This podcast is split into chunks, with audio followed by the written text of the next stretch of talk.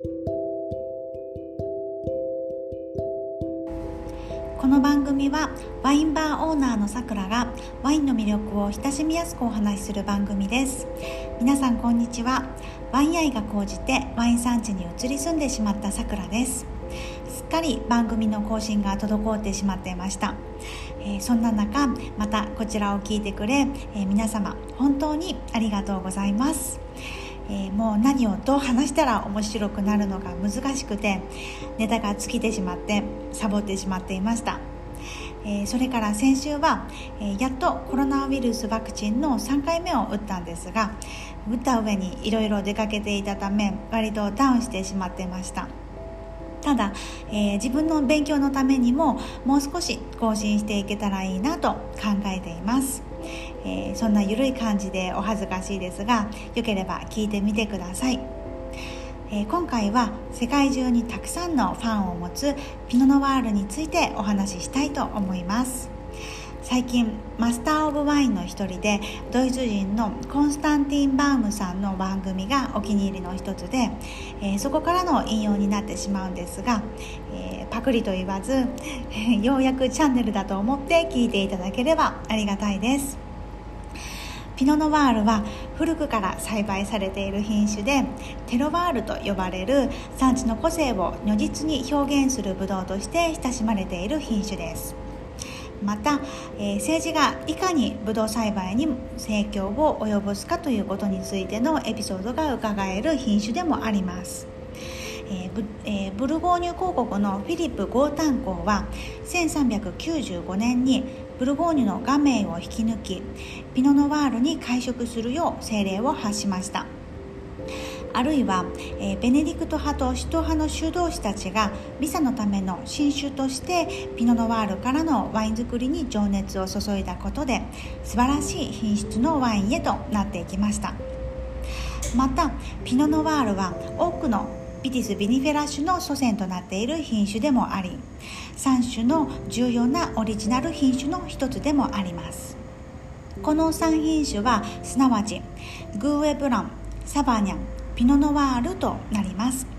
ピノノワールと別品種の自然交配によってさまざまな品種が生まれていて有名なところではグーエブランとピノノワールの交配によりシャルドネやガメが生まれあるいはピノ・ノワールが父親または母親となり、えー、シラビオニエガルガネガテロルデゴラグレインなどが生まれています。補足ですが、えー、ビオニエは北ローヌのコンドリューが名城地となっていて栽培地域が非常に限定される香り高い白ぶどう品種。ガルガネガはイタリア・ベネト州を代表する白ワインソアベの主要ブドウ、えー、主要ブドウ品種。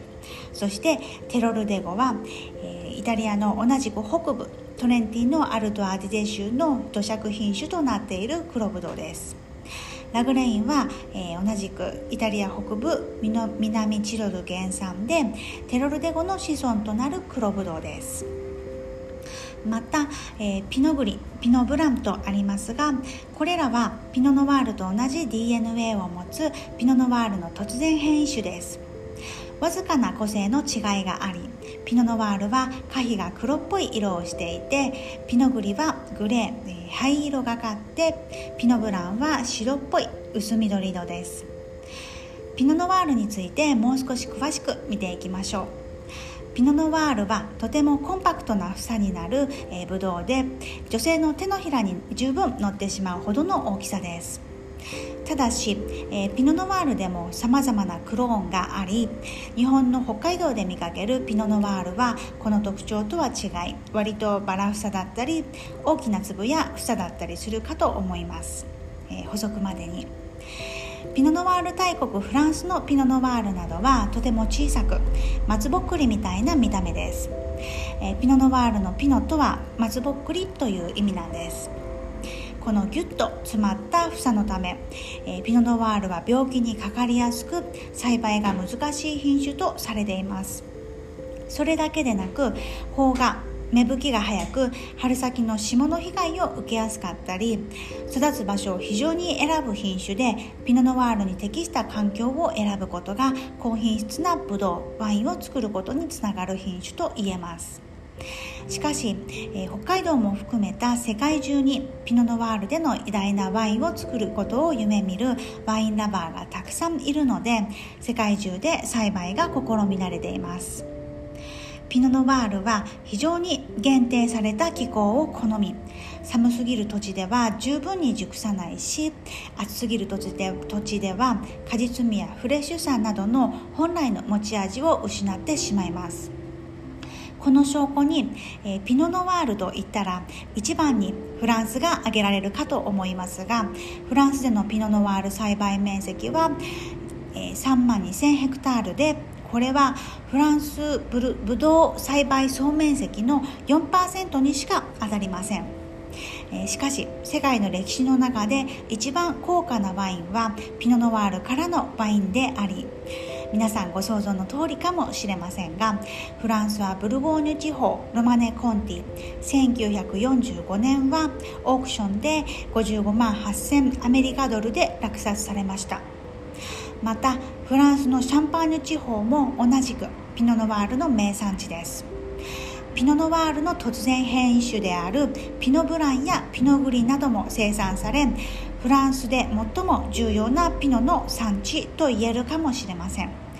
え、ただしこちらはスパークリングワインを産出する地域となっています。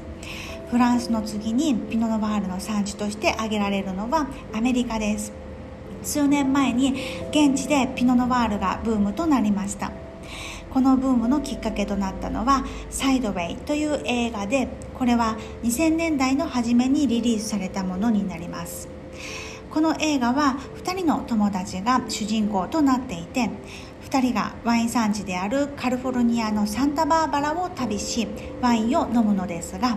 2人のうち1人はピノ・ノワール大好き。メルローは大嫌いという人物で描かれています。ピノ・ノワールはアメリカで5番目に多く栽培されているブドウ品種で栽培面積は2万5000ヘクタールに及びます。